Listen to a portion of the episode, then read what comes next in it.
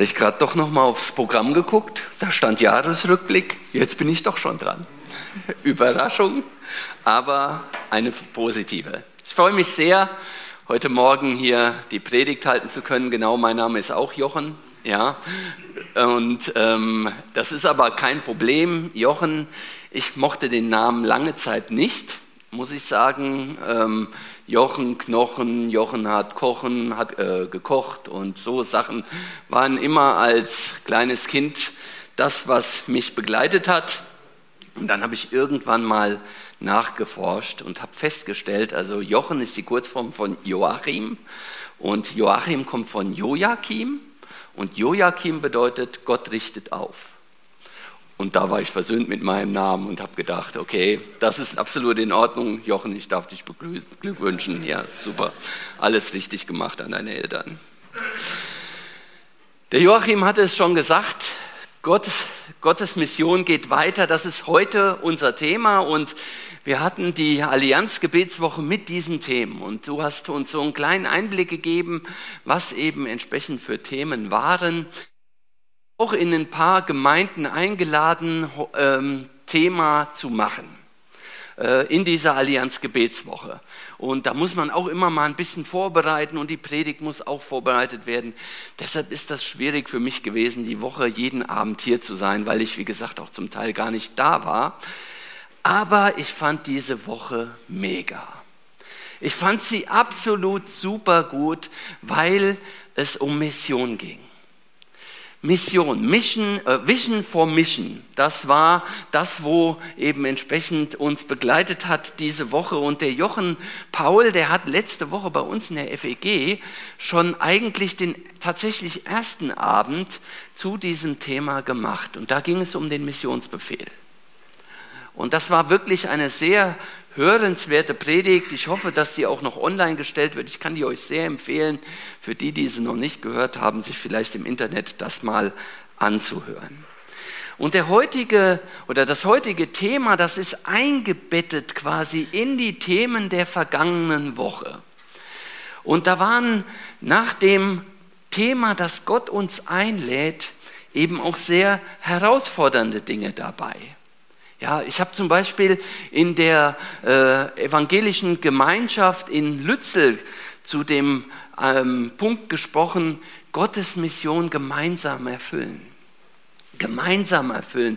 Wer ist denn dabei, diese Mission zu erfüllen? Wer ist mit im Boot und wer ist nicht mit im Boot? Diese Mission gemeinsam zu erfüllen. Und da ging es auch schon sehr stark um diese Talente und die, um die Gaben, die wir eben entsprechend bekommen haben, die Gaben des anderen wertzuschätzen, um eben entsprechend die Mission Gottes umzusetzen. Spannend. Zu wissen, dass wir ergänzungsbedürftig sind dass die Theologie der FEG tatsächlich nicht vielleicht die einzig wahre auf der ganzen Welt ist, sondern dass es im ganz Wesentlichen um Jesus Christus geht.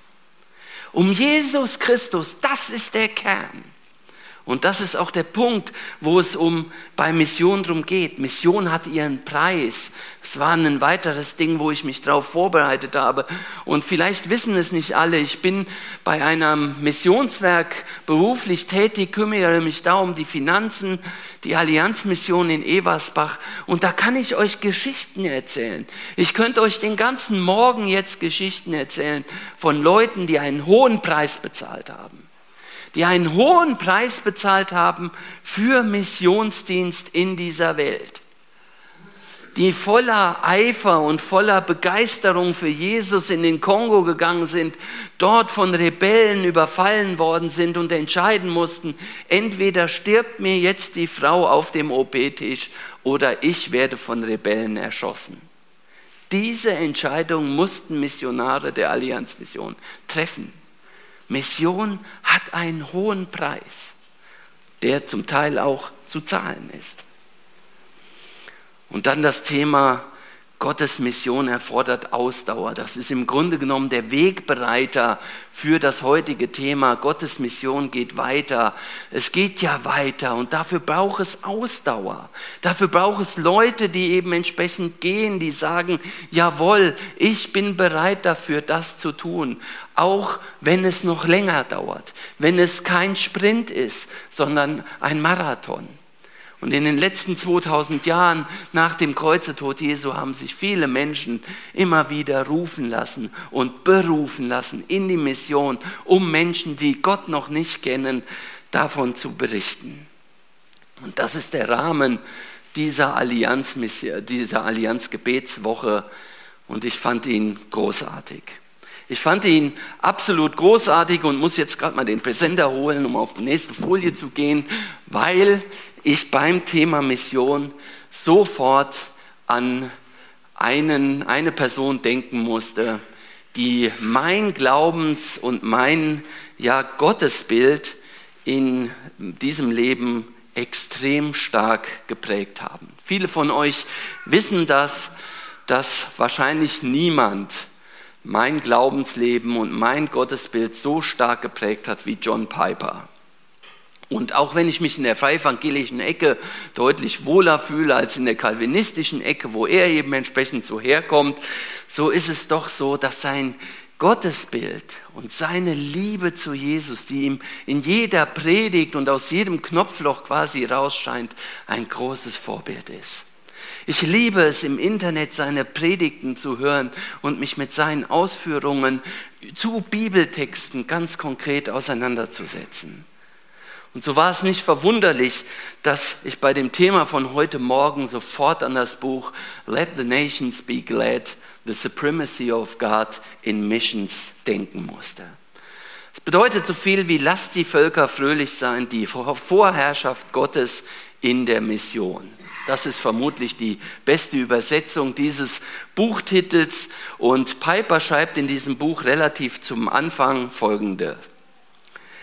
Die Mission ist nicht das finale Ziel der Kirche. Anbetung ist es. Die, die Mission existiert, weil Anbetung nicht existiert. Anbetung ist das höchste Ziel, nicht Mission. Denn Gott ist das Höchste, nicht der Mensch. Wenn dieses Zeitalter vorbei ist und die unzähligen Millionen Erlösten vor dem Thron Gottes auf ihr Angesicht fallen, wird es keine Mission mehr geben. Sie ist eine vorübergehende Notwendigkeit, aber die Anbetung bleibt für immer. Jetzt ist das natürlich super, ja, zu Beginn einer Predigt, die sagt, Mission geht weiter, zu sagen, wann die Mission endet. Ja, aber es ist mir wichtig, an dieser Stelle diesen Blick zu haben, diesen Blick auf das, was eben entsprechend kommt. Und dass Mission auch wenn ich bei einer Missionsgesellschaft beschäftigt bin, nicht das Wichtigste ist. Sondern Piper spannt hier einen großen Blick, einen großen Blick auf diese Welt und der sagt, in dem ganzen Buch, es geht bei Mission, es geht bei dem, was wir glauben, immer um Gott und um seine Ehre. Darum geht es. Gott hat die ganze Erde, das ganze Universum, euch alle nur zu dem Zweck geschaffen, dass es am Ende des Tages um ihn geht, dass er geehrt wird. Und das finde ich einen hochinteressanten Blick.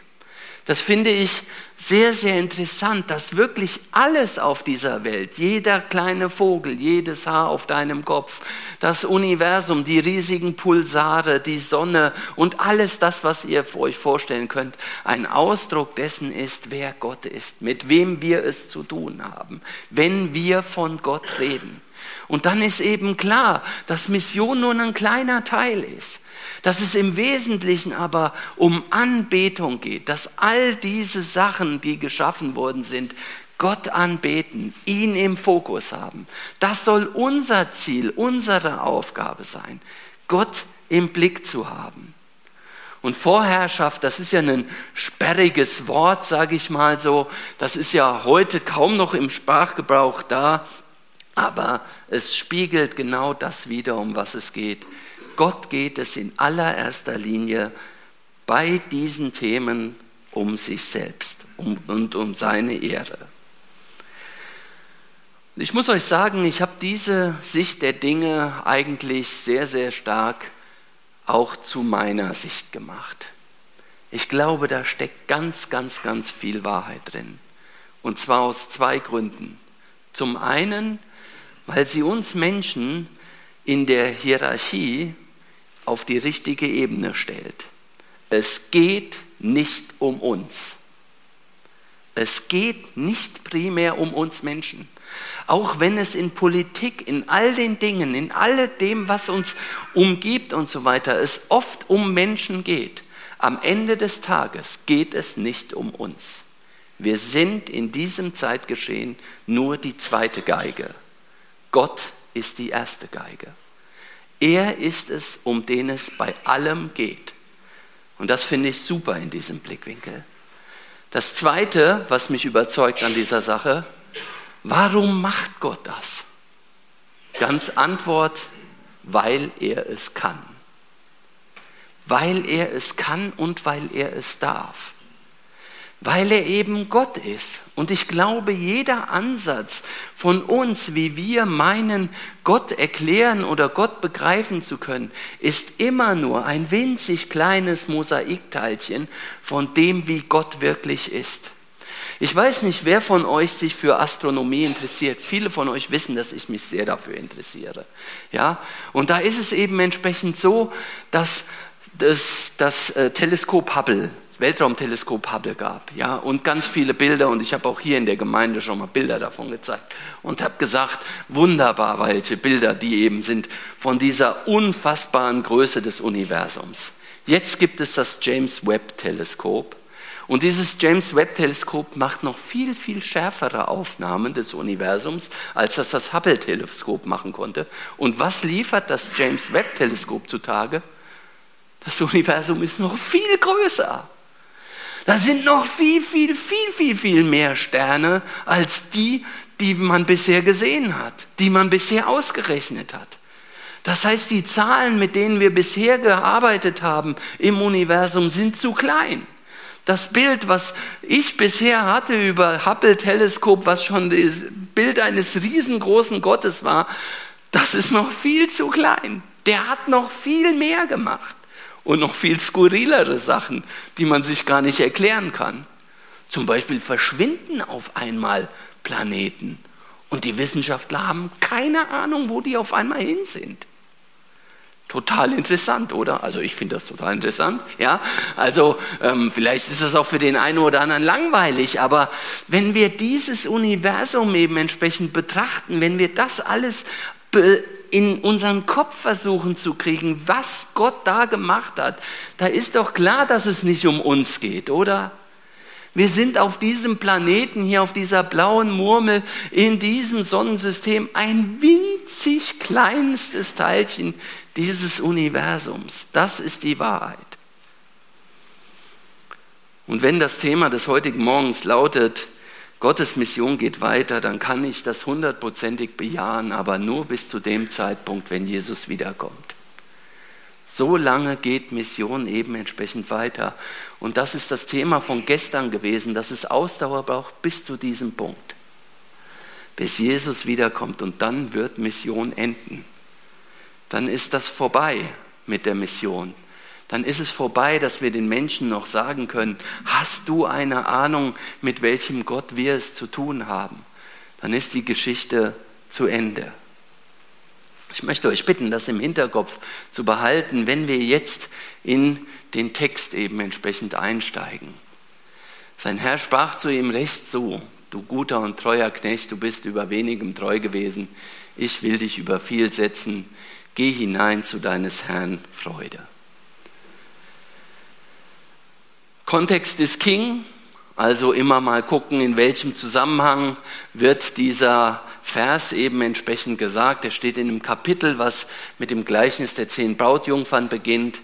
Habe ich auch schon mal eine Predigt drüber gehalten. Oh, ich liebe dieses Gleichnis mittlerweile. Ich liebe das. Ja, kann ich euch vielleicht später irgendwann noch mal was zu erzählen, ja. Und dann kommt eben dieses Gleichnis der anvertrauten Funde, ja. Und dieses Thema, was hier eben entsprechend der Talente oder Funde oder Zentner, wie es eben entsprechend genannt wird, das möchte ich einfach mal mit ein paar Gedanken mit euch auch teilen. Der erste Gedanke, den ich da zu dem Thema Talente hatte, das ist ein Teekesselchen. Ja, Teekesselchen, ich weiß nicht, ob jeder weiß, was das ist, ein Wort, was im Deutschen zwei Bedeutungen hat. Ja, und das erste Teekesselchen ist ein Talent, ist eine Gabe, also etwas, was ich kann. Man ist talentiert, ja, das wisst ihr alle. Das ist das Bekannte. Was vielleicht nicht der, jeder so weiß, ist, dass Talent auch eine Währung war. Ja, eine Währung der damaligen Zeit, ja, dass man, und da kommt das auch mit dem Zentner her, ja, dass man eben gesagt hat, so und so viel ist das ungefähr. Und man ist sich heutzutage eigentlich ziemlich gut einig, dass ein Talent eben der heutigen Kaufkraft von ungefähr 600.000 Euro entspricht. Das ist so roundabout das, was man so sagt. Und wenn wir das jetzt hier einfach mal so eins zu eins projizieren auf das, was die Leute eben in der Geschichte bekommen haben, ich gehe davon aus, dass ihr das alle wisst. Der eine hat ein Talent bekommen, der andere zwei, der andere fünf. Dann hat der eine also drei Millionen Euro bekommen.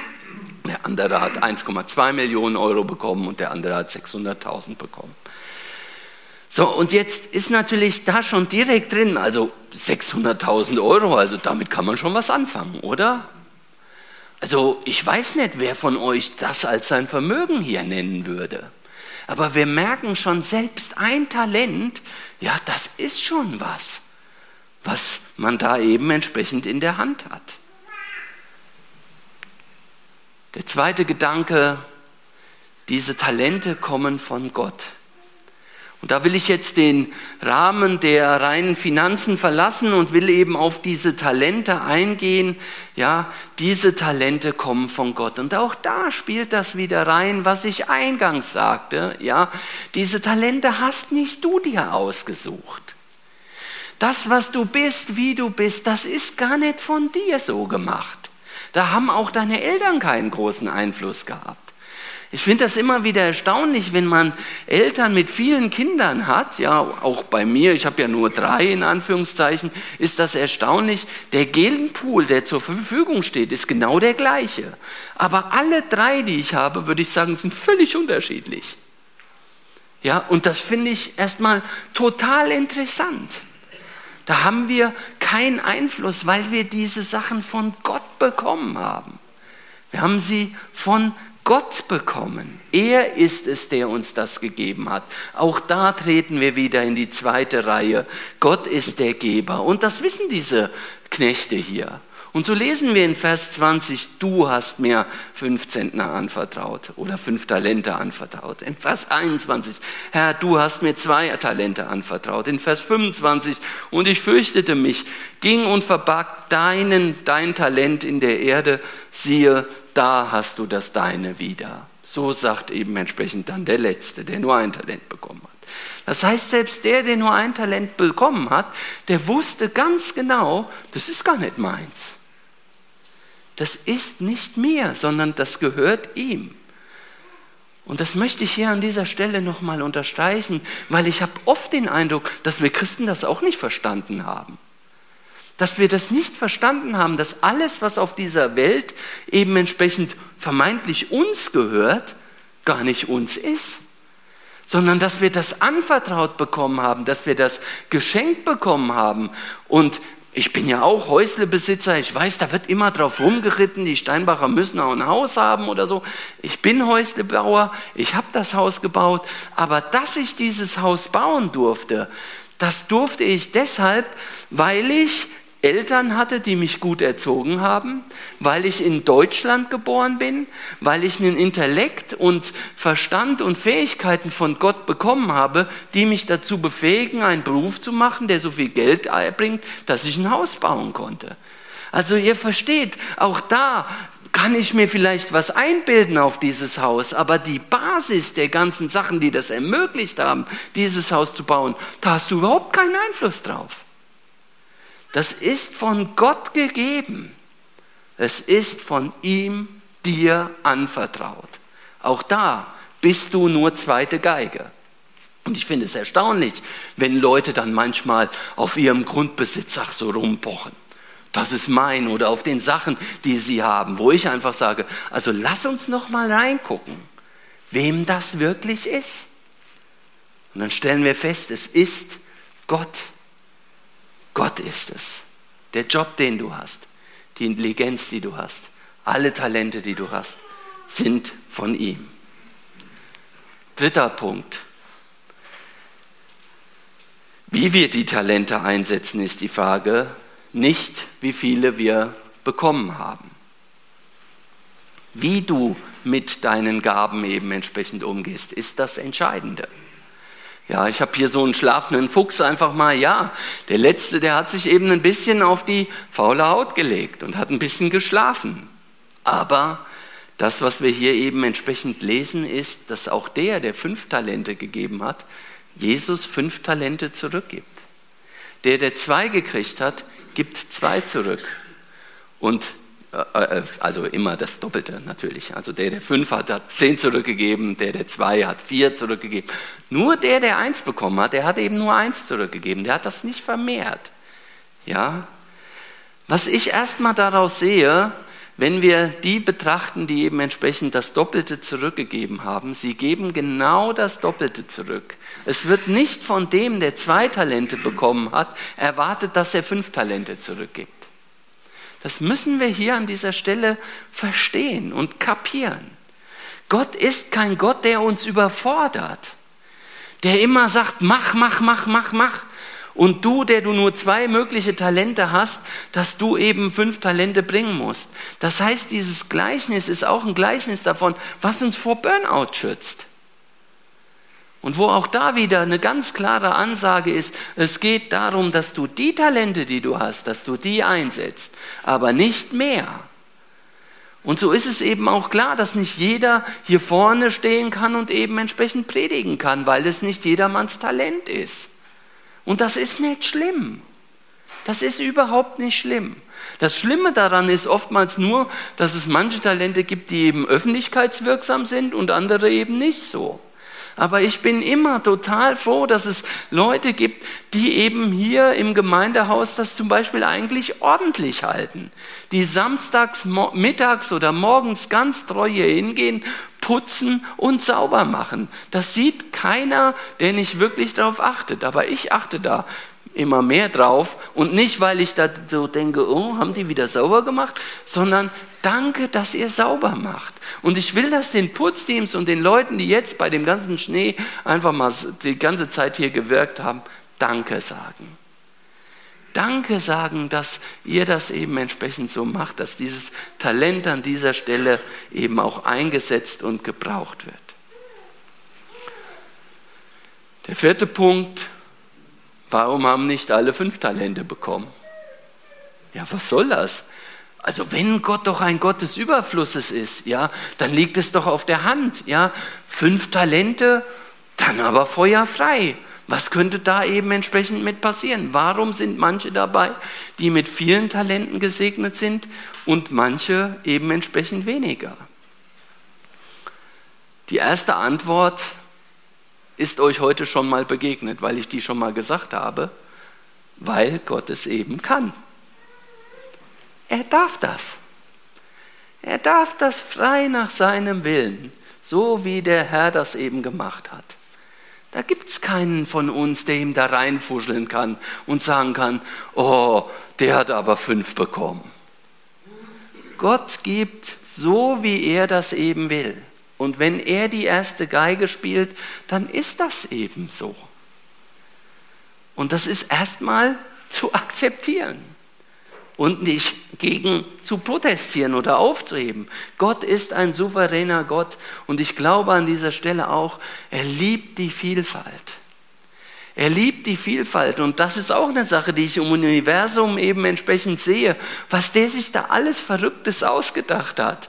Ja, und kein Stern ist wie der andere, das ist fantastisch.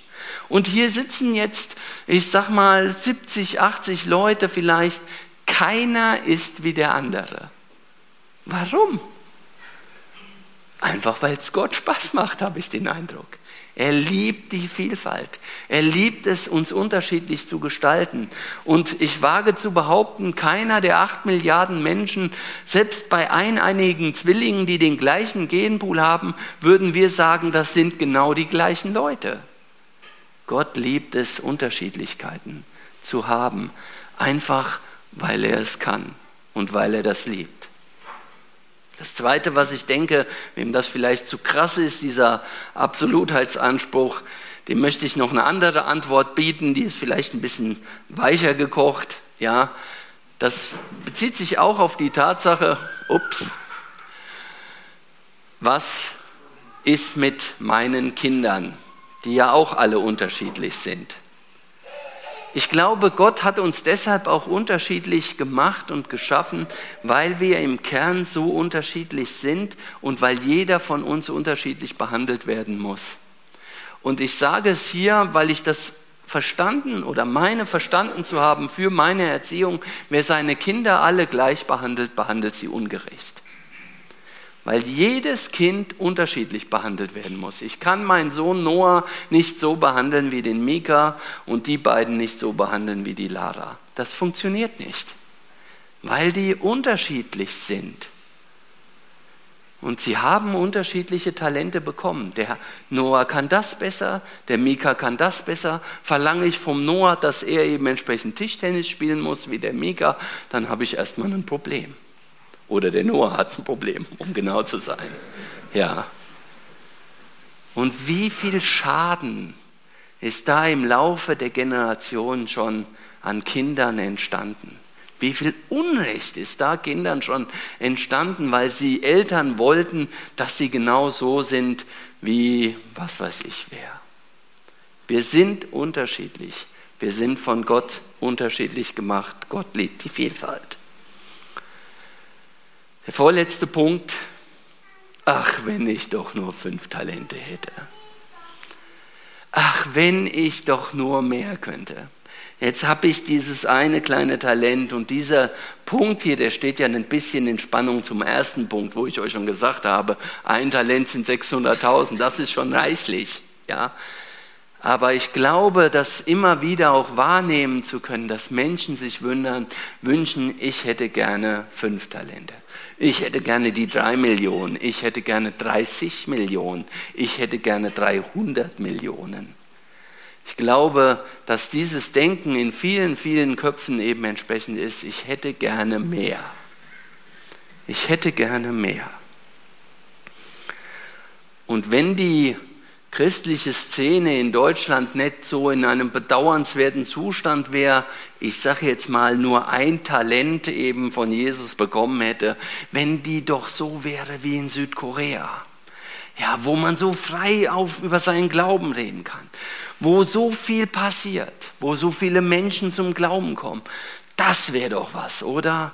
Und hier in Deutschland, da interessiert sich doch hier in Steinbach kein Mensch für Jesus. Ja, wir sind so wenig gesegnet hier nur in Steinbach oder in Deutschland mit tatsächlicher Offenheit für Jesus. Ach, wenn das doch anders wäre.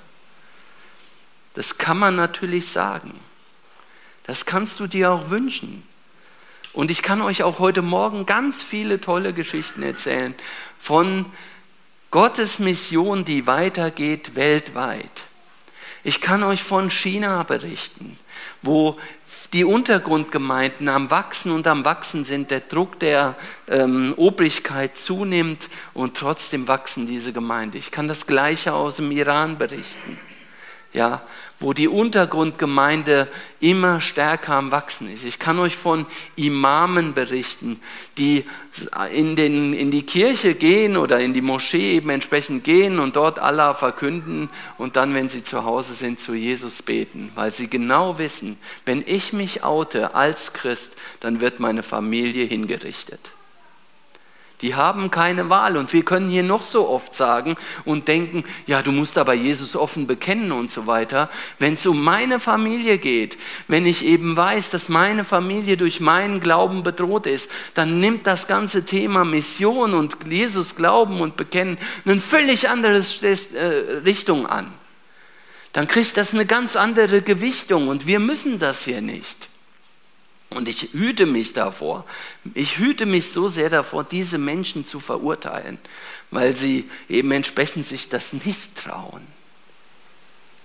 Aber die lieben Jesus. Und ich kann euch da ganz viele Geschichten erzählen. Und wenn das Thema von heute Morgen heißt, Gottes Mission geht weiter, dann kann ich euch so viel davon erzählen, was ich in diesen Ländern in den letzten sieben Jahren erlebt habe, dass Gottes Mission weitergeht. Weitergeht als in Deutschland. Und wenn wir nur hier in Deutschland ein Talent haben, wenn wir eben nur eine kleine Gruppe sind, und das sind wir, die Anteil, Anzahl evangelikaler Christen in Deutschland wird ungefähr auf 2% geschätzt.